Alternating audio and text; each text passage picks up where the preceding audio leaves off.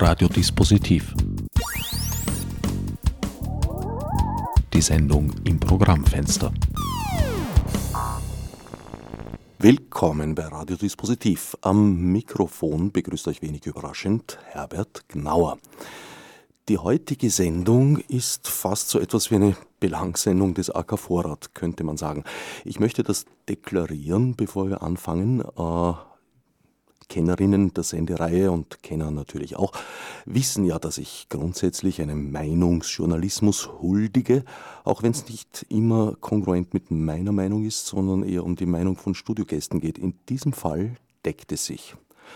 Zum Schutz, Fragezeichen, der Titel der heutigen Sendung. Es geht im Speziellen um das neue Staats-, also um das neue polizeiliche Staatsschutzgesetz, wie es konkret heißt, das vergangenen Mittwoch am 27. Jänner 2016 im Plenum des Nationalrates beschlossen wurde. Nicht ohne einige Änderungen zuvor am Entwurf vorgenommen zu haben nicht weitgehend genug, nicht ausreichend und die fundamentalen Kritikpunkte stünden immer noch im Raum, sagen Gegner des Gesetzes, zu denen ich mich auch zähle. Bei mir im Studio darf ich begrüßen Werner Reiter und Alexander Czadilek vom AK Vorrat und Franz Kratzer vom Verein gegen Tierfabriken. Schönen guten Morgen. Guten Morgen. Das ist jetzt erklärungsbedürftig für unsere Hörer und Hörerinnen in den Bundesländern, die das teils am späteren Nachmittag hören. In Wien haben wir zurzeit noch morgen, da die Sendung mit der Sonne wandert, ist es in Innsbruck jetzt schon etwas später von Dornbirn ganz zu schweigen. Aber zuerst ist Linz dran. Werner, Alexander, vielleicht an dich, Alexander, du bist der Jurist in der Runde. Es gab, bevor dieser Gesetzesentwurf jetzt dem Plenum des Nationalrates zur Abstimmung vorgelegt wurde, doch noch einige Änderungen, von denen die Regierungsparteien behaupten, dass damit, äh, Copyright Peter Pilz, die Giftzähne gezogen seien. Ist dem so? Es gab einige Nachschärfungen im Gesetzesentwurf, der am Mittwoch, am letzten Mittwoch vorgelegt wurde. Aber ich möchte noch ganz grundsätzlich was sagen zum Gesetzgebungsprozess. Es gibt ein Zitat vom Otto von Bismarck, Reichskanzler, der gesagt hat, wer weiß, wie Gesetze oder Würste gemacht werden, kann nachts nicht schlafen. Wer sich diesen Gesetzgebungsprozess, äh, wer diesen Gesetzgebungsprozess verfolgt hat, kann besonders, besonders schlecht schlafen. Äh, es gab einen Begutachtungsentwurf letztes Frühjahr 2015, der unserer Meinung nach äh, ganz, ganz, ganz stark verfassungswidrig war. Da wurden dann ein paar Änderungen gemacht. Es kam zur Regierungsvorlage und im letzten November gab es dann auch einige Nachschärfungen, äh, die aber eigentlich äh, bloß kosmetische Änderungen waren. Und jetzt am letzten Mittwoch äh, wurde eben dieser gesamtende äh, Abänderungsantrag vorgelegt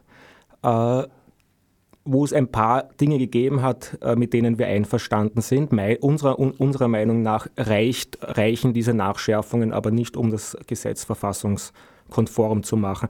Die wohl wichtigste Änderungen, äh, die auch einen der größten Kritikpunkte betrifft, war die Einrichtung eines echten Rechtsschutzsenates. Die neuen Behörden haben ja Aufgaben und gewisse Befugnisse, Ermittlungsbefugnisse. Und nun nach diesem letzten Entwurf oder so wie er beschlossen wurde, ähm, braucht es einen Rechtsschutzsenat, also eine Mehrheitsentscheidung im Kollegium bei zwei Ermittlungsmaßnahmen. Und das ist einerseits die verdeckte Ermittlung und andererseits ähm, die Auskunftseinholung über äh, äh Zugangsdaten dieser Rechtsschutzbeauftragte oder der jetzige Senat, es ist der Rechtsschutzbeauftragte und seine zwei Stellvertreterinnen, müssen nach dieser Fassung nun äh, nicht einvernehmlich, aber doch einen Mehrheitsentschluss Richtig. fassen. Ist das schon vergleichbar mit der geforderten richterlichen Begutachtung? Nein, äh, ist es nicht. Äh, es gibt einen Grund, warum wir eine richterliche Kontrolle auch nach, im Regime der Strafprozessordnung haben. Und der Rechtsschutzbeauftragte ist sicher eine gute Einrichtung als äh, äh, interne Kontrolleinrichtung. Aber Ganz besonders äh, hinweisen möchte ich darauf, dass der Verfassungsgerichtshof im Erkenntnis äh, damals zur Vorratsdatenspeicherung auch ganz klar gesagt hat, also ein Rechtsschutz, also eine äh, Maßnahme, zu, also eine äh, äh, Genehmigung äh, zu, einem, zu einer Ermittlungsmaßnahme zu geben, im Sicherheitspolizeigesetz ist nicht vergleichbar äh, mit einer echten richterlichen Kontrolle. Das hat der VfGH ganz klar gesagt und da hat die Regier haben die Regierungsparteien nicht drauf gehört. Ich möchte da vielleicht noch ergänzen. Richterliche Kontrolle äh, war eine große Forderung von uns. Äh, und die ist unter anderem auch im Bankenpaket vorgesehen, das von dieser Regierung äh, in dieser Gesetzgebungsperiode beschlossen wurde. Das heißt, es ist aus unserer Sicht nicht einzusehen, äh, warum bei der Öffnung von Konten ein höherer Rechtsschutz gilt als äh, beim Überwachen und beim Eindringen in die Privatsphäre. Vielleicht auch noch ein Wort zum Thema Giftzähne. Wenn etwas die Giftzähne gezogen bekommt, dann ist dieses etwas nach wie vor eine Schlange. Und ich glaube, das ist äh, sehr sinnbildlich äh, für dieses Gesetz.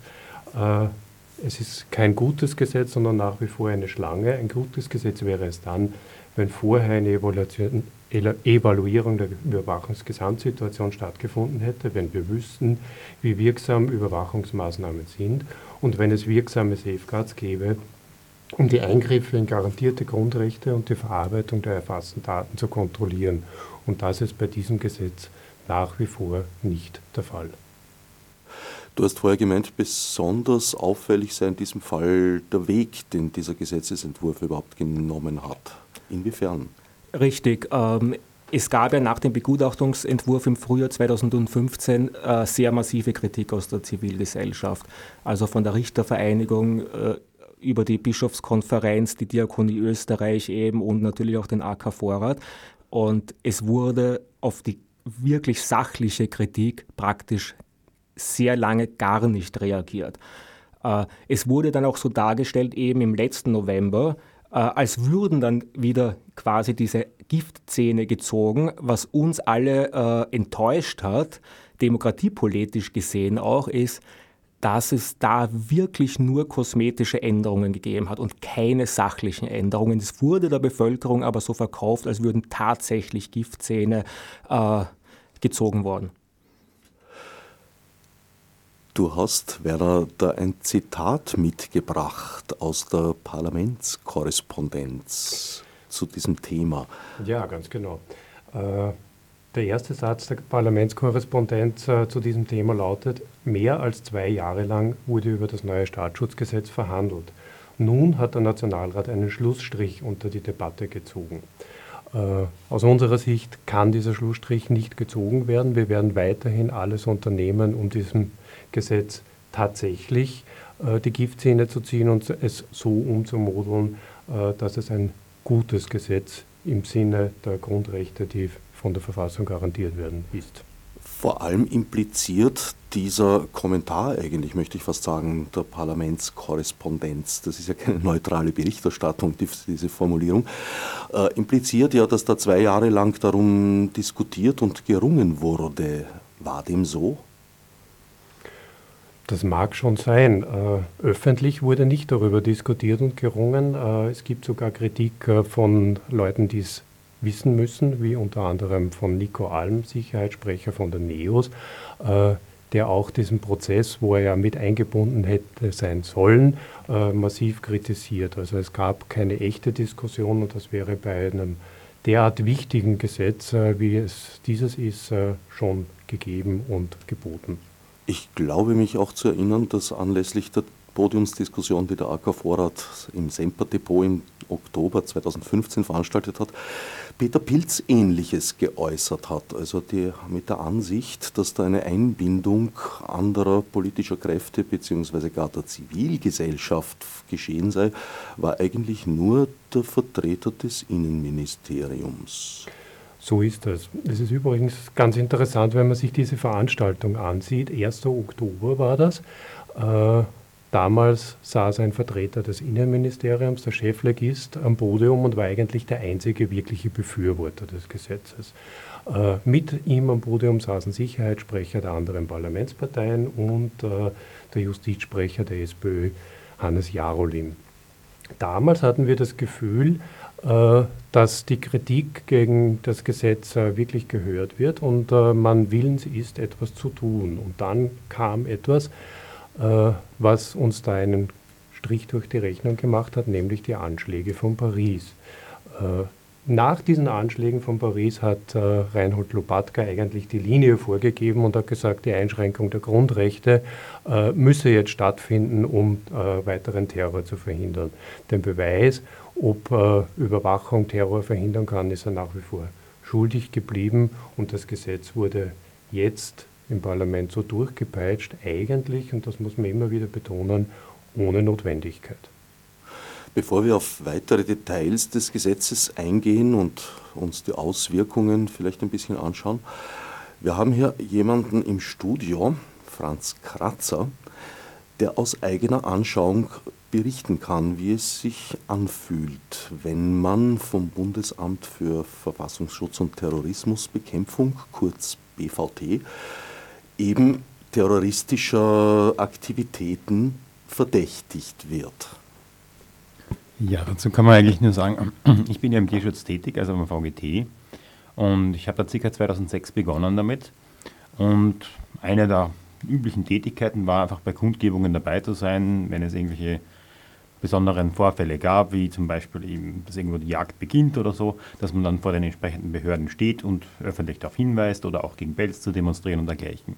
Und das Interessante daran ist, dass ich eigentlich von vornherein immer schon, es war für mich selbstverständlich, weil ich es nie anders kennengelernt habe, dass da immer irgendwo im Hintergrund, in einem Hauseck oder äh, so zivile Personen rumstanden, die dann so einen Block dabei hatten und irgendwas mitnotierten. Später war es dann sogar so, dass sie sich mitten in die Demonstrationen reingewagt haben und schon mit den Leuten geplaudert haben, offensichtlich um ein paar Zusatzinformationen zu bekommen. Es war für mich jedenfalls immer normal, dass das BVD, beziehungsweise LVD, wie wir es meistens genannt haben, ähm, also die Landeskommandos statt der Bundeszentrale, was eigentlich egal ist. Jedenfalls ähm, war für mich ganz normal, dass die immer dabei sind, alle Tierschutzdemos, ähm, wie soll sagen, beäugen und äh, protokollieren. Und das Interessante für mich dabei ist natürlich, ich habe ja auch erfahren, was eigentlich die Rolle des BVDs sein sollte. Und ich habe irgendwie nie ganz verstehen können, wie es dazu kommt, dass das BVD nichts Besseres zu tun hat als Tierschutzkundgebungen, die komplett legal auch angemeldet sind und äh, dass sie da alles protokollieren. Dann als später ähm, der Tierschutzprozess begann, wo ja ähm, zehn Leute inhaftiert wurden in Untersuchungshaft waren, über drei Monate in Untersuchungshaft gesessen sind und davor jahrelang Ermittlungen mit verdeckten, also die volle Bandbreite an allen Überwachungsmethoden, die es gab. 100, ah nein, 256 Leute, glaube ich, waren das, oder 67, oder irgend eine Größenordnung, ich kann es gar nicht genau mehr sagen, sind überwacht worden, unter anderem offensichtlich auch ich. Ich kam nämlich in den Gerichtsakten dann bei dem Prozess auch immer wieder vor. Und ich kann mich noch erinnern, ein typischer Fall war, da gab es dann Kundgebungen, also während dieser Prozessgeschichten, während die Leute gerade in Untersuchungshaft waren, die dann, dann später eh alle freigesprochen wurden, aber da gab es zum Beispiel LVD-Beamte, die mich persönlich mit dem Namen angesprochen haben, offensichtlich nur mich wissen zu lassen, wir wissen, wer du bist. Und aus meiner Sicht kann eine einzige Begründung dafür sein, dass sie versucht haben, mich unter Druck zu setzen, dass ich nicht wage, aufzufallen, dass ich nicht wage, zivilgesellschaftlich aktiv zu sein. Und nach all dem, was ich über den Prozess dort als Tierschützer mitbekommen habe, hatte ich auch wirklich den Eindruck, wenn man sich anschaut, was da an Gesetzen gebrochen, gebogen wurde, damit all das möglich war, kann man später vielleicht noch mehr darüber reden, ähm, war für mich eindeutig, dass eigentlich die Aufgabe nicht ist, irgendein Verbrechen aufzuklären, sondern uns daran hindern, unserer zivilgesellschaftlichen Aufgabe als NGO, Tierschutzbewusstsein zu schärfen, auf Missstände hinzuweisen, gerecht zu werden.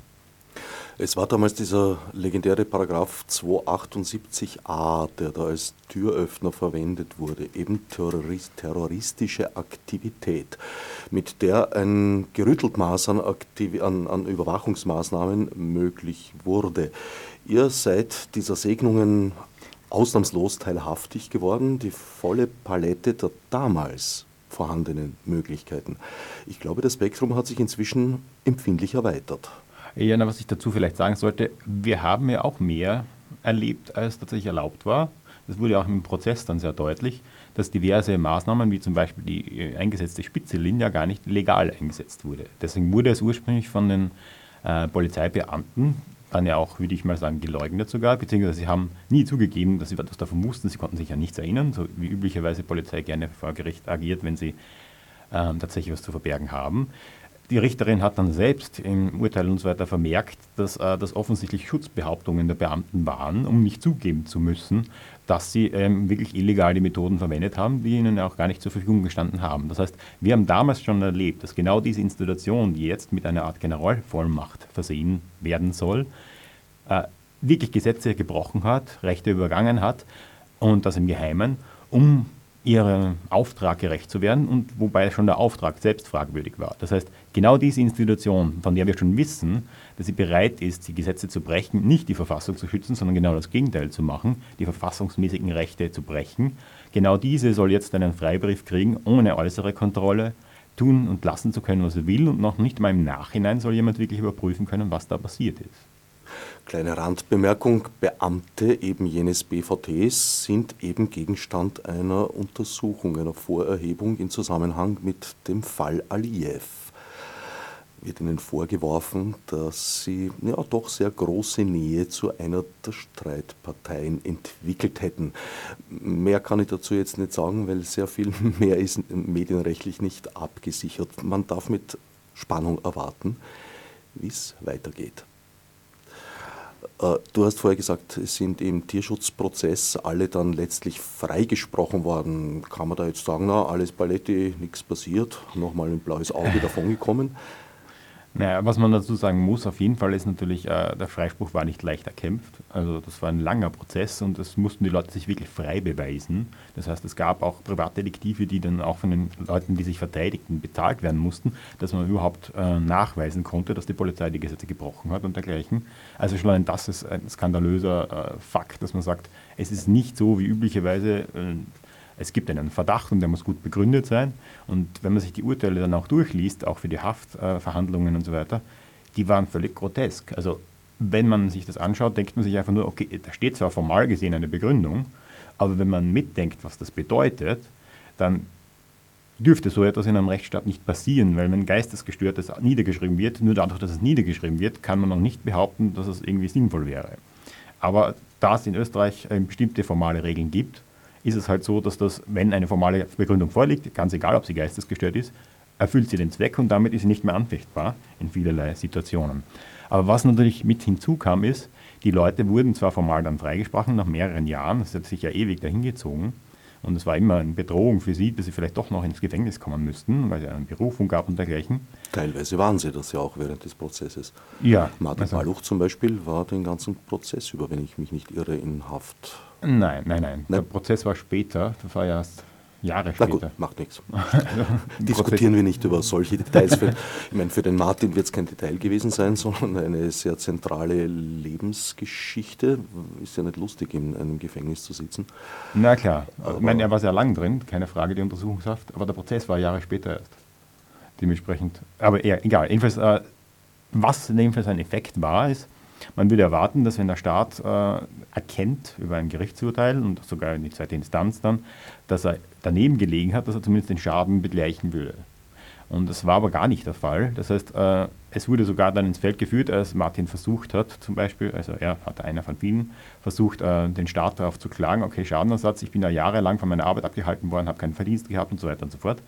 Und hat versucht, sozusagen, sich mehr oder weniger schadlos zu halten. Keine Chance. Es gibt so eine, eine Mindest- Summe, ich glaube, das war bei 10.000 Euro, aber ebenfalls für ihn war das so, dass er über 900.000 Euro für die Verteidigung allein ausgegeben hat. Und da gab es natürlich eine andere Sache als nicht eingerechnet, dass er Verdienst in Gang hatte oder so. Das waren rein die Verteidigungskosten. Und äh, natürlich war er nicht der Einzige. Und einige haben wirklich Privatkonkurs angemeldet, äh, sind jetzt wirklich weit verschuldet. Und sie haben eigentlich, sie, ihr Leben ist zerstört, obwohl sie vollkommen freigesprochen wurden. Alexander, entspricht das dem Rechtsstaat, dass äh, die Freigesprochenen mit den vollen Gerichtskosten, die sich da in beträchtlicher Höhe bewegen, übrig bleiben? Naja, natürlich nicht. Dem Gedanken des Rechtsstaats kann das gar nicht entsprechen. Und diese Gefahr besteht eben bei dem jetzigen Gesetz eben auch. Und das sollten wir einfach verhindern. Und deswegen, wie der Werner schon gesagt hat, wir werden vor den VfGH ziehen, vor den Verfassungsgerichtshof. Ich möchte nur sagen, es ist eben bedenklich, dass äh, mittlerweile nur mehr die Höchstgerichte die letzte, also äh, sie, sie, sollten ja die letzte Kontrolle sein, aber dass wir äh, eigentlich abhängig sind von den, von den Höchstgerichten und nicht im Vorfeld, im Gesetzgebungsprozess diese rechtsstaatlichen Kontrollen eingehalten werden. Aber es gibt generell keine Regelung. Äh, also in einem Strafrechtsprozess im Gegensatz zum Zivilprozess bekommt der freigesprochene, der unschuldige Teil äh, keine Kostenrückerstattung. Ja. Das ist eigentlich desaströs. Das ist desaströs, ja. Das sollte auch gesellschaftlich diskutiert werden. Wird es? Ich kann mich erinnern, also an Diskussionen, die waren vor 35 Jahren. Ja, ja. Und es hat sich nichts verbessert. Nein, nicht mal in Ansätzen. Ja. Es hat ja. sich nicht mal ein Kieselsteinchen mhm. bewegt in dieser mhm. Sache. Vielleicht noch eine lustige Anekdote diesbezüglich. Es gibt ja theoretisch äh, in Österreich das Recht auf Akteneinsicht. Und äh, das ist auch so. Einerseits, äh, es gab drei Gerichtsurteile, dass die Polizei die Akten herausgeben sollte, damit die Angeklagten sie einsehen können. Und in allen dreien wurden sie eben verurteilt. Und äh, es gab niemals eine Konsequenz für die Beamten, weil sie immer irgendwelche Ausflüchte und Ausreden hatten. Sie haben gerade keinen Platz, keine Kopien, jemand auf Urlaub. Das, die Tinte im Faxgerät war weg und solche Sachen. Also sie haben einfach über die ganzen Jahre hindurch niemals wirklich Akteneinsicht zur Verfügung gestellt. Und die, ich meine, es gab 200.000 Seiten in diesem Akt. Und die wenigen Seiten, die man gekriegt hat, das waren so ca. 20.000, also ein Zehntel davon. Und das waren nur irgendwelche Auszüge, wo man in irgendwelchen Randnotizen gesehen hat, es muss wohl noch mehr geben, weil da wurde auf etwas referenziert, das nicht da war. Und in diesen 20.000 Seiten ist es auch so, man kriegt diese Akten nicht zur Verfügung gestellt oder digital. Man muss sie sich selbst kopieren und für jede Kopie, die man macht, entweder die machen die Gerichtsbeamten, dann zahlt man einen Euro pro Seite man kann sich vorstellen, bei so vielen Seiten, was das ausmacht. Oder wenn man sogar selbst abfotografiert, also wenn man gar nichts von denen nimmt und das nicht nur anschaut, auch dann muss man 50 Cent pro Kopie bezahlen, die man macht. Das heißt, allein das ist schon eine finanzielle Belastung, die völlig grotesk ist. Urheberrecht, vermute ich mal. Vielleicht jetzt durch die Festplattenabgabe ist das billiger geworden. Genug gescherzt. Ihr habt noch eine Besonderheit kennengelernt, die im neuen Gesetz weit einfacher wird. Nicht nur das Vorenthalten von Akten, wird erleichtert im neuen Staatsschutzgesetz, wenn ich mich nicht täusche, sondern auch das Stichwort Spitzelin. Das war im Fall der Tierschützer eine Beamtin, eine Polizeibeamtin, die als verdeckte Ermittlerin agiert hat. Nach dem neuen Gesetz wäre das noch einige Drehungen weiter. Äh, es sind sogenannte V-Leute vorgesehen. Das sind keine Beamten und Beamtinnen der Polizei oder anderer Sicherheitsbehörden, sondern Angehörige der Szene, die zu observieren ist, die dafür bezahlt werden, Informationen zu liefern, also im Staatssold stehen. Das gemahnt an längst vergangen geglaubte Zeiten. Das ist richtig und dieses Konzept der V-Leute ist in diesem Sinne äh, abzulehnen, weil, äh, wie wir ja wissen, äh, wenn der Staat in Grundrechte eingreift, dann muss er ja äh, gewisse Regeln einhalten. Nicht? Also, dieser, also dieses Mittel äh, muss auch zum Beispiel geeignet sein. Nicht? Also bevor wir überhaupt noch über eine Verhältnismäßigkeit des Eingriffs sprechen.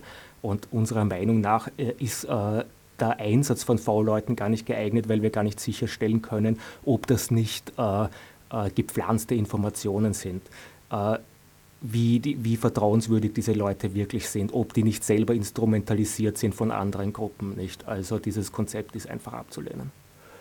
Ich glaube, da gibt es auch ein juristisches Problem, wenn nämlich diese V-Leute eventuell in höheren Positionen sind in diesen Organisationen, was zum Beispiel in Deutschland beim NSU-Fall so gewesen ist, dann könnte ihnen unterstellt werden von einer findigen Verteidigung der anderen, dass sie als Agent Provocateur agiert hätten. Richtig. Das bedeutet, dass sie selbst zu Straftaten angestiftet haben. Ganz genau, ganz genau. Äh, der Agent Provocateur ist auch nach der Strafprozessordnung eigentlich nicht erlaubt. Das Problem, das wir haben, das juristische, ist, äh, dass äh, die Aussage unter Umständen nicht verwertet werden darf. Und unter Umständen fällt dann äh, der ganze Prozess zusammen, weil wenn der sagt, er hat die Tat, er ist angefordert, also äh, äh, aufgefordert worden, die Tat zu begehen und äh, diese äh, äh, also er, er, wurde aufgefordert und das, diese Aussage darf dann gar nicht verwendet werden, fällt unter Umständen der ganze Prozess, Strafprozess dann zusammen. Weil ein Agent Provocateur seine Hände im Spiel gehabt hat oder ihre. Richtig. Da soll man, sollte man vielleicht noch ergänzen.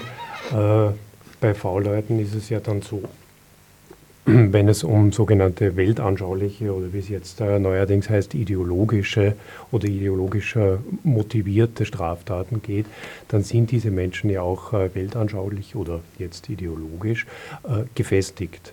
Äh, nun kann man nicht äh, vermuten, wenn jemand vor allem, wie du gesagt hast, in, in höheren Positionen in so einer Organisation ist, äh, dass die dann plötzlich für den Staat gerne arbeiten wollen. Das heißt, die werden wahrscheinlich eher das Geld nehmen und das tun, was sie weltanschaulich oder ideologisch immer schon getan haben.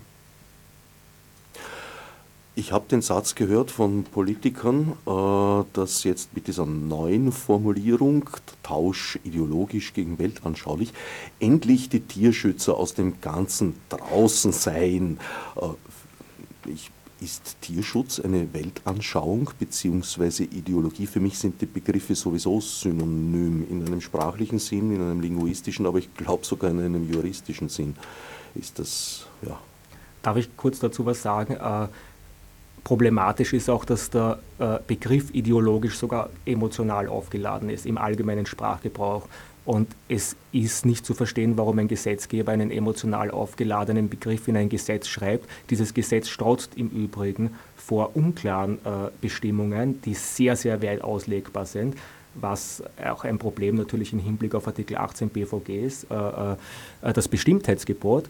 Äh, und das Wort ideologisch sollte gar nicht vorkommen im Gesetzgeb, also im Gesetzestext.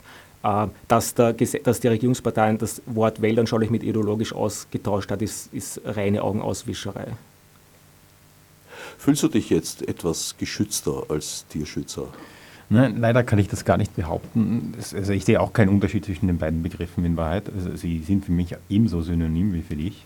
Und es ist natürlich die Frage, was ist eigentlich der Zweck des Gesetzes? Und wenn man den äh, über diese beiden Begriffe hinterfragt, wird man schwerlich zu anderen Ergebnissen kommen. Es wäre interessant, die Argumentation der Leute zu sehen, wie sie das begründen, dass das unterschiedliche Bedeutungen tragen soll.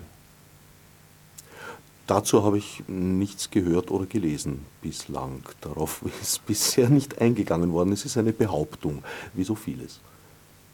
Ja, also man, es erinnert mich sehr stark an die Korrespondenzen. Ich habe auch, als das Staatsschutzgesetz äh, ähm, zur Diskussion stand und kurz vor dem Beschluss stand, auch äh, über eure Plattform von AK Vorrat, ähm, die, ja, die, wie heißt das nochmal schnell, die Abgeordneten angeschrieben und dabei ganz interessante Diskussionen gekriegt. Wollen wir darüber später noch sprechen oder soll ich das jetzt? Über Act-Staatsschutz.at. Ja. Nein, weil können wir gerne okay. eine kleine Seitengasse nehmen, um dann ja, nein, zum Hauptstrang zurückzufinden. Das war für mich nur deswegen spannend, die Rückmeldung, die ich da gekriegt habe. Es ich weiß nicht, ich habe wirklich alle angeschrieben, interessanterweise. Und ähm, ich würde sagen, ich habe ca. 10, maximal 15 Rückantworten bekommen. Wobei, ähm, ich würde sagen, ja, also bis auf zwei waren alle in der Richtung, dass sie sagen, ja, nein, wir werden dagegen stimmen, wir finden das auch kritisch. Und es waren halt so ganz kurze Meldungen. Aber zwei haben geantwortet. Der erste war eben einer von der ÖVP und der hat einfach ganz direkt herausgesagt, naja, das, das schützt vor Terrorismus. Und ich habe ihm halt dann geantwortet und die Frage gestellt, wie er denn darauf käme und äh, dass ich keinerlei Hinweise darauf sehe, dass das der Effekt werden würde, dieses Gesetzes. Und interessanterweise äh, haben wir da oft hin und her diskutiert und das, vom Erlebnis her war das Interessante dabei. Er hat immer wieder, wenn ich ein Argument gebracht habe, etwas anderes aus dem Hut geholt, also wie ich das auch von Infoständen und so weiter kenne, wenn man Ausflüchte hat, wenn man das Argument nicht hat. Und periodisch hat er dann wieder dieselben Argumente wiederholt, die ich vorher schon in Frage gestellt habe. Das heißt, es war wirklich interessant, er hat ideologisch geantwortet in diesem Sinne, dass er nicht auf Sachargumente eingegangen ist, sondern einfach allgemein Posten in den Raum gestellt hat. Und er hat praktisch in jedem Satz nahegelegt, ich habe keine Ahnung, ich kenne das nicht, ich äh, sollte mir darüber kein Urteil anmaßen, er kennt sich aus. Und er konnte mir aber niemals meine Fragen beantworten, beziehungsweise wollte er das offensichtlich nicht. Und nach, einer, nach einem Hin und Her, wir haben fünf, sechs Mails ausgetauscht, hat er dann einfach äh, nicht mehr reagiert, hat gesagt, ja, wir sind offensichtlich anderer Meinung, das hat keinen Sinn. Und das Interessante war aber dann der zweite, der hat versucht, wirklich inhaltlich zu argumentieren, war auch von der ÖVP. Und der hat zumindest einmal geantwortet und versucht, dort überzeugende Argumente einzubringen. Da habe ich dann wieder Einwände gebracht, aber dann hat er nicht mehr reagiert. Also in beiden Fällen hatte ich das Erleben, dass sie zwar ideologisch so, sie haben absichtlich so, sich so artikuliert, dass jemand, der sich nicht dauernd mit der Materie befasst, das Gefühl haben muss, okay, die, also er hat zum Beispiel behauptet, die AK Vorrat, die Organisationen, von denen ich sozusagen meine Meinung übernommen hätte, dass die nur staatsgefährdend sind. Dann habe ich ihm äh, einen Link geschickt von der Richtervereinigung und habe gemeint, na, aber die haben auch Kritik geäußert. Darauf ist er dann nicht eingegangen. Also er hat eigentlich gemeint, alle, die Kritik daran äußern, wollen dem Staat und Sicherheit und so weiter schaden. Und nachdem ich ihm den Beweis gelegt habe, dass das nicht solche Kräfte sind, hat er das äh, einfach ignoriert. Dazu möchte ich auch noch kurz was sagen. Wir sind uns alle einer Meinung, dass wir ein Gesetz brauchen, das wirklich zugeschnitten ist, terroristische Handlungen auch im Vorfeld zu verhindern oder Schwerstkriminalität, auch organisierte Kriminalität. Ähm, unserer Meinung nach ist der, die Definition des verfassungsgefährdenden Angriffs die Aufgabe der neuen Behörden liegt ja im Vor, auch im vorbeugenden Schutz vor solchen verfassungsgefährdenden Angriffen, dass dieser verfassungsgefährdende Angriff viel zu weit definiert ist im Gesetz.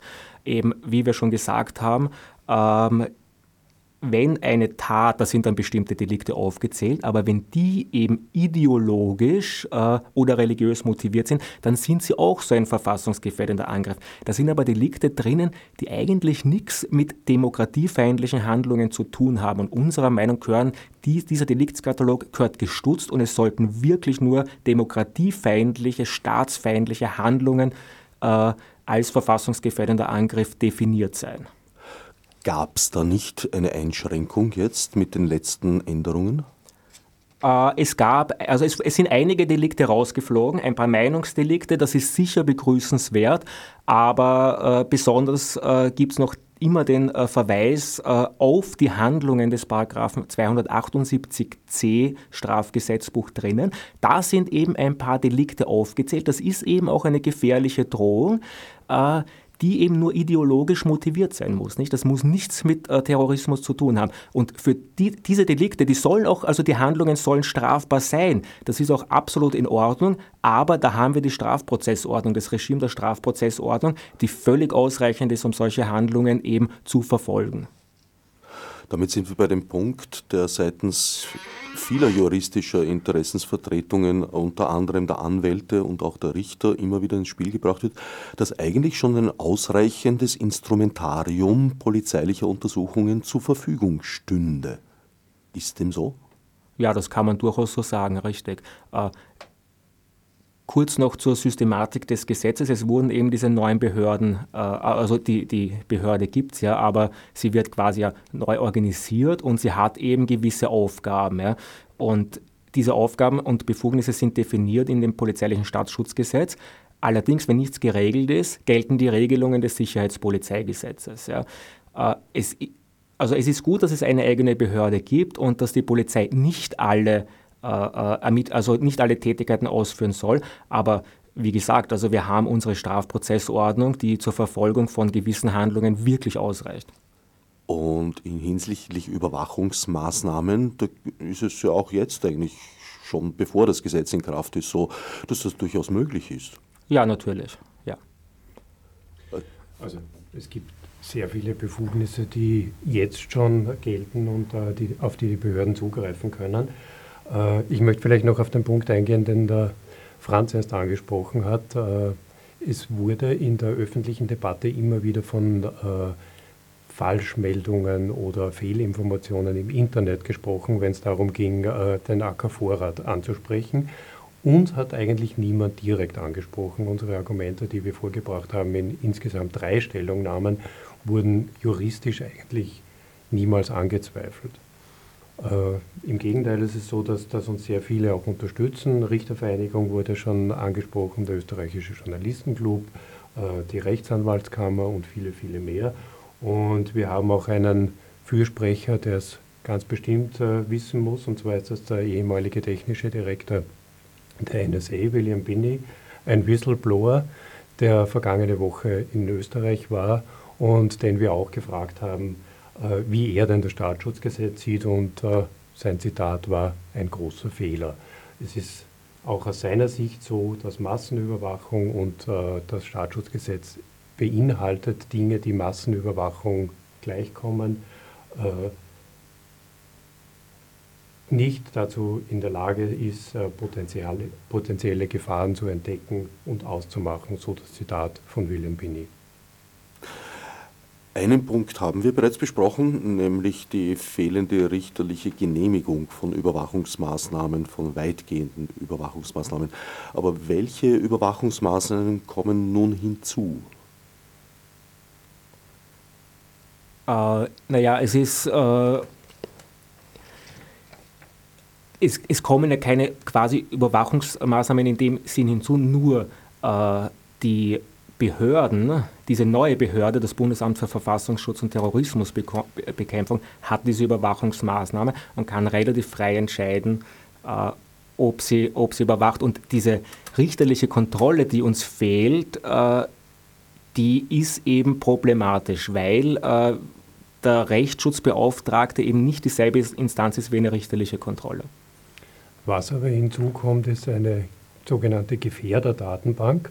Das heißt eine große Datenbank, äh, wo die Daten der Überwachten äh, gesammelt werden und äh, bis zu sechs Jahre lang gespeichert werden. Das ist deutlich länger als bei der Vorratsdatenspeicherung und auch mit ausländischen Geheimdiensten ausgetauscht werden. Das heißt, es gibt Löschverpflichtungen im Gesetz, die nach sechs Jahren dann schlagend werden.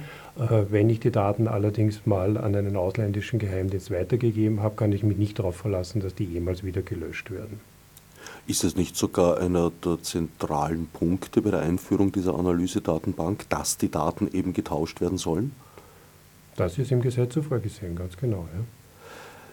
Welche Wirkung haben da österreichische Schutzmaßnahmen noch, wenn die Daten bei ausländischen Diensten landen? Naja, wenn es bei drittstaatlichen Diensten wie den USA landen, ist der österreichische Schutz komplett weg. De facto oder auch die Jure? Die Jure auch. Kleine Anekdote am Rande noch. Äh, die Speicherfristen sind ja bis zu äh, fünf bzw. sechs Jahre. Äh, die Zugriffe auf die Daten werden allerdings nur drei Jahre lang protokolliert. Jetzt schlage ich zurück. Du hast mich vorhin gefragt, wie wird das begründet?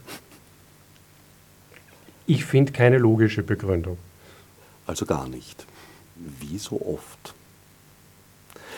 Ich lese gerade wieder mal ein Buch von Josef Haslinger, hat er in den 80er Jahren geschrieben, heißt Politik der Gefühle, beschreibt konkret eigentlich die Situation um Waldheim damals. Aber im Großen beschreibt er auch Vorgänge, die heute gültiger sind als zu dieser Zeit. Eben die Politik der Gefühle, dass Politik nur noch als Marketing verstanden wird dass äh, Regelungen getroffen werden, eigentlich um zum Beispiel eben Handlungsfähigkeit zu demonstrieren, dass aber auf inhaltlicher Ebene da überhaupt keine Reflexion mehr stattfindet. Seht ihr das auch so? Der Verdacht kann einen beschleichen, ja. Äh, es gibt ganz, ganz vieles, äh, was keinerlei Evidenz hat. Äh, deswegen fordern wir als AK Vorrat ja auch eine sogenannte Überwachungsgesamtrechnung, um mal wirklich zu schauen, welche Überwachungsgesetze gibt es, äh, wie sinnvoll und wirksam sind Überwachungsmaßnahmen. Was derzeit von der Regierung eigentlich äh, getan wird, ist den Menschen zu vermitteln, wir bräuchten das. Wir bräuchten das, um mehr Sicherheit in diesem Land zu, herzustellen. Ob das tatsächlich wirksam ist und ob es die richtigen Maßnahmen sind, äh, den Beweis bleiben sie schuldig. Was mir noch dazu einfällt, ist auch der Gedanke, also gibt ja schon, weiß nicht, du hast wahrscheinlich eh in einer anderen Sendung auch schon mal berichtet, aber es geht einfach nur darum, die Regierung muss ja wissen, dass das, was sie da planen, das Gesetz, ob sie jetzt sogar beschlossen haben, dass das angefochten werden wird und dass da die Chancen sehr gut stehen, es anzufechten. Und das für mich Verblüffende daran ist, warum erlassen sie trotzdem eine Regelung, ein Gesetz, bei dem sie schon wissen, dass es nicht lang halten wird. Und das Einzige, was mir da als Erklärung zur Verfügung steht, ist der Plan, dass man in der kurzen Zeit, in der es Gültigkeit hat, bis es wieder sozusagen äh, aufgehoben wird, äh, die Daten verstecken können sozusagen. Dinge, die sie bereits getan haben, können sie dann darüber rechtfertigen und sozusagen in der kurzen Zeit, in der das gültig ist, ähm, formalisieren. Und das ist mein, meine Befürchtung diesbezüglich. Also das gab es ja schon bei öfteren äh, Vorfällen, dass sozusagen äh, nur Scheingesetze geschaffen wurden, die dann äh, irgendwelche Effekte hatten, die offensichtlich äh, nicht durchgehen werden. Aber sie haben einen Effekt gehabt, weil sonst hätten sie es ja vornherein gar nicht gemacht. Es ist ja eigentlich, wenn man sich anschaut, für das Parlament auch peinlich, ein Gesetz zu beschließen, das kurz darauf wieder aufgehoben wird. Der Verdacht liegt natürlich nahe, das ist richtig, weil der Weg zum Verfassungsgerichtshof braucht seine Zeit. Ich möchte noch kurz ergänzen, das Gesetz äh, wird ja ab 1. Juli 2016 in Kraft sein. Bis der VfGH ein Erkenntnis fällt. Äh, es wird ja äh, auch eine Drittelbeschwerde geben, das haben die Oppositionsparteien auch angekündigt. Äh, wird, wenn einige, einige Monate, wenn nicht ein Jahr vergehen. Also einfach Zeit schaffen für Handlungen. Der Verdacht liegt nahe, ja um die in diesem Zeitraum geschürften Daten dann, äh, ja, ich weiß es nicht, gewinnbringend wahrscheinlich nicht, aber. das wollen wir mal nicht unterstellen. Wollen wir nicht unterstellen? Nein, wollen wir keinesfalls unterstellen. Der AK Vorrat hat äh, insgesamt über 30.000 Unterschriften gesammelt gegen dieses Staatsschutzgesetz. Ja, wir haben Unterschriften gesammelt, sowohl online als auch äh, auf der Straße und bei diversen Infoständen. Äh, Im letzten Endes sind es 30.078 Unterschriften gewesen, die wir ähm, Mittwochvormittag kurz vor Diskussion des Staatsschutzgesetzes im Parlament, der Parlamentsdirektion übergeben haben. Äh, der Parlamentsdirektor Harald Dossi hat die Unterschriften in ausgedruckter Form entgegengenommen, äh, sie ins Archiv äh, der Parlamentsdirektion gebracht und sich sehr herzlich für das zivilgesellschaftliche Engagement des AK Vorrat bedankt. Inhaltlich konnten wir ihm leider keine Aussage entlocken. Das ist auch nicht seine Aufgabe als Parlamentsdirektor. Nun, er ist auch Verfassungsjurist. Trotzdem hat er, glaube ich, keine Befugnis, dir mehr als die Fitmach mit Medaille umzuhängen für zivilrechtliches Engagement.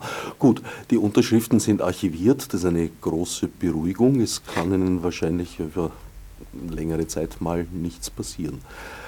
Sonst hat es, glaube ich, keine Wirkung gezeitigt.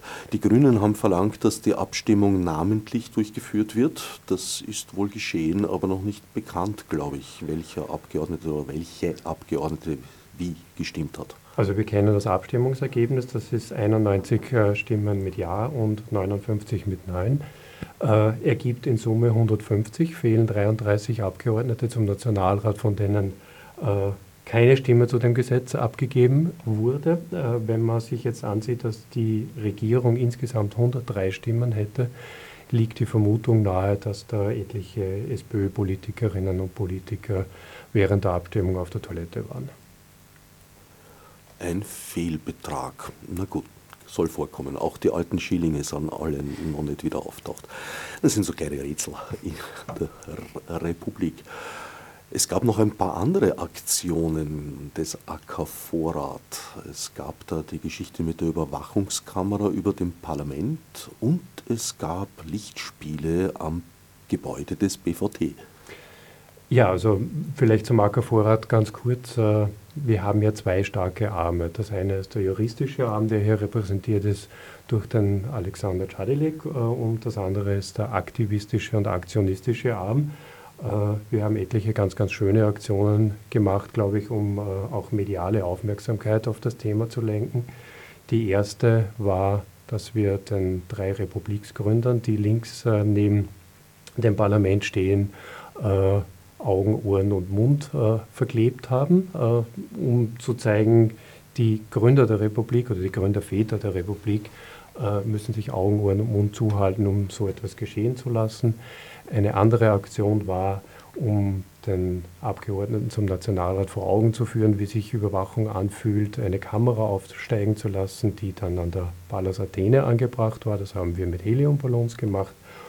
Und nicht zuletzt gab es dann am einzigen Wintertag diesen, dieses Jahres äh, eine Aktion vor dem Bundesamt für Verfassungsschutz und Terrorismusbekämpfung, wo wir einerseits das Konterfei von Edward Snowden auf die Fassade projiziert haben und andererseits äh, einen Schriftzug, der da lautete, hier entsteht ein neuer Geheimdienst, äh, auf der Fassade gezeigt haben. Ich habe noch einen weiteren Schriftzug wahrgenommen und zwar auf die Leute projiziert und hier formiert sich Widerstand. Und hier formiert sich Widerstand, genau. Teil dieser Kampagne war ja auch das, was der Franz vorher schon angesprochen hat, dieses Site act.staatsschutz.at, über das man mit Abgeordneten äh, allen Abgeordneten in Kontakt treten konnte. Kann man im Augenblick nicht, ist deaktiviert. Das ist fürs erste Mal deaktiviert. Sobald das stenografische Protokoll äh, der Sitzung vom letzten Mittwoch da ist, werden wir dann auch noch einmal ergänzen, welche Abgeordneten wie abgestimmt haben. Und äh, dann gibt es zwar keine Kontaktmöglichkeiten mehr, weil jetzt auch sinnlos, jetzt sind andere Maßnahmen im Kampf gegen dieses Gesetz äh, notwendig, aber nichtsdestotrotz wollen wir, äh, dass die Seite im Netz stehen bleibt und nach wie vor sichtbar ist, äh, wer sich zur Überwachung bekennt und wer sich zu Bürgerrechten bekennt. Der Ackervorrat gibt die Sache nach wie vor nicht auf. Aufgeben tut man einen Brief, ja. In diesem Fall einen Brief ans Verfassungsgericht. So ist es. Ab wann kann man denn gegen dieses Gesetz auf juristischem Weg überhaupt vorgehen? Naja, wie gesagt, das äh, Gesetz tritt in Kraft am 1. Juli 2016. Also gegen ein nicht geltendes Gesetz kann man nicht vorgehen. Natürlich, unsere Arbeit beginnt, oder hat schon begonnen. Muss man da nicht auch betroffen sein von dem Gesetz? Richtig, man muss um, also äh, wenn man jetzt äh, keine gerichtliche Entscheidung oder einen Bescheid hat, muss man auch unmittelbar betroffen sein, um eine Individualbeschwerde einzubringen. Wir prüfen das jetzt intern und arbeiten fest daran. Ich glaube, der AKV ist nicht die einzige Institution, die gerade an solchen Prüfungen sitzt. Richtig, der Rechtsanwaltskammertag bzw. Präsident Wolf des Rechtsanwaltskammertags hat die äh, äh, Klage angekündigt und es wird auch, äh, das wurde glaube ich auch in den Medien kommuniziert, äh, eine Drittelbeschwerde geben. Äh, ein Drittel des Nationalrats hat eben das Recht, bei einem Bundesgesetz äh, eine Verfassungsklage einzubringen und hoffentlich sind da eben auch ein paar von den fehlenden Abgeordneten bei der Abstimmung dabei, die eben auf der Toilette waren, vielleicht nicht aus körperlichen Bedürfnissen, sondern weil sie wirklich eben sehr, sehr massive Bedenken gegen dieses Grundrechts-eingriffsintensive Gesetz haben. Das Parlament muss über großräumige Toilettanlagen verfügen. In der Tat. Was mich dabei äh, interessiert, ist natürlich die Frage, woher weiß ich als einzelne Person, dass ich betroffen bin? Ah, das, das muss, es gibt eine, es, ich glaube, das würde jetzt zu weit führen hier. Wir haben jetzt nur ein paar Minuten, aber es gibt auch eine Formel vom VfGH, das, äh, der ganz genau sagt, wann, wann man betroffen ist. Und es ist ziemlich komplex, aber wir werden das ganz genau prüfen und natürlich, natürlich den Weg gehen vor den Verfassungsgerichtshof. Ob es uns zurückweist oder nicht, äh, das steht in den Sternen natürlich. Wir sind aber guter Hoffnung. Die Drittelbeschwerde des Nationalrates kann auch erst erfolgen, wenn das Gesetz in ja. Kraft ist. Ja. Das heißt eigentlich frühestens im Herbst, wenn ich nicht irre. Weil wenn du sagst, 1. Juli hast du, glaube ich, gesagt, tritt es in Kraft. Tritt in Kraft. Naja, dann ist Sommerpause. Das, das, ja, das ist, das ist richtig, ja. ja. Dann, werden wir, dann werden wir früher am Start sein. Also de facto wird diese. Also es wird sicher ein bis eineinhalb Jahre dauern, bis wir eine Erkenntnis vom Verfassungsgerichtshof haben. Anderthalb Jahre lustiges Datensammeln. Man darf gespannt sein. Äh, wie sind denn sonst so die Erwartungen? Weil ich glaube, es machen sich ja einige politische Institutionen große Sorgen, dass sie künftig äh, einer verstärkten Überwachung ausgesetzt werden könnten. Ja, um ein bisschen in die Zukunft zu schauen. Äh, gestern wurde Justizminister Brandstätter schon zitiert, ein neues Überwachungsgesetz am Start zu haben, wo es darum geht, Kommunikation im Internet besser überwachen zu können, sprich mit, wie es er formuliert, mit den technischen Möglichkeiten der Gegner gleichzuziehen. Das ist unsere Befürchtung, dass hier mit dem Staatsschutzgesetz ein Dammbruch stattgefunden hat und wir werden möglichst alles tun, um die Dämme wieder zu stopfen. Kleines Detail am Rande vielleicht noch. Äh, Justizminister Brandstätter hat gesagt, bei diesem Gesetz wird ganz sicher eine richterliche Kontrolle eingeführt werden. Man muss sagen, äh, dieses Gesetz wird aus dem Justizministerium kommen, das polizeiliche Staatsschutzgesetz kommt aus dem Innenministerium und auch der Abgeordnete Pilz hat gesagt, er hat noch nie so einen schlechten, äh, eine, so eine schlechte Regierungsvorlage aus dem Innenministerium gesehen. Besagter Rechtsschutzbeauftragter samt seiner zwei Stellvertreterinnen ist ja Teil des Innenministeriums, auch wenn uns versprochen wurde, dass sie physisch an einem anderen Ort arbeiten werden. Das ist richtig. Diese, diese physische Änderung, dass sie jetzt andere Büroräumlichkeiten haben, das war auch eine der kleinen kosmetischen Änderungen des Abänderungsantrags vom November 2015. Das äh, mag vielleicht ein paar Leute beeindrucken oder einen Eindruck von Unabhängigkeit äh, verschaffen. Das ist natürlich aber eigentlich nur wirklich Augenauswischerei. Der Rechtsschutzbeauftragte, seine zwei Stellvertreterinnen, dann wird es wohl noch die eine oder andere Schreibkraft geben, aber an sich denke ich mal, auf die könnte ein ganz schön großes Arbeitsaufkommen. Das ist richtig, das ist natürlich problematisch auch, ja. Äh, wie gesagt, ich möchte noch ganz kurz wiederholen, was wir eh schon öfter auch medial kommuniziert haben. Also es geht uns, uns nicht um die Person des Rechtsschutzbeauftragten, den Professor Burgstaller, sondern um die Einrichtung. Also das soll kein persönlicher Angriff gegen den Professor Burgstaller sein, der sicher ein integrer Mann ist. Wie schaut es denn mit den sonstigen Ressourcen dieser Einrichtung aus? Sind die tatsächlich nur zu dritt plus Schreibkräfte oder steht da ein wohlbestalltes Amt dann dahinter? Um ehrlich zu sein, wir wissen das nicht. Äh, wir vermuten mal, dass es mit diesen drei Personen getan ist. Also es gibt keine Pläne, keine konkreten oder jedenfalls keine veröffentlichten konkreten Pläne, das auszubauen. Es wird vieles, was in diesem Gesetz äh, jetzt mal festgeschrieben ist, erst definiert werden müssen. Uh, unter anderem auch, uh, welche Tools da angeschafft werden für die, für die Datenbank und für die technische Überwachung und natürlich auch, was die Ausstattung dann des, des Rechtsschutzsenats betrifft. Ja.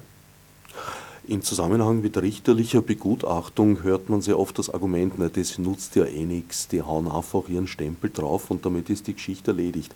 Ich glaube, da gibt es auch so eine, eine bisschen eine Fehlstellung, mal euphemistisch freundlich ausgedrückt dass die Bewilligung eines Antrages vom Richter nur per Stempel, zack, erledigt wird, während die Ablehnung wohl begründet sein muss?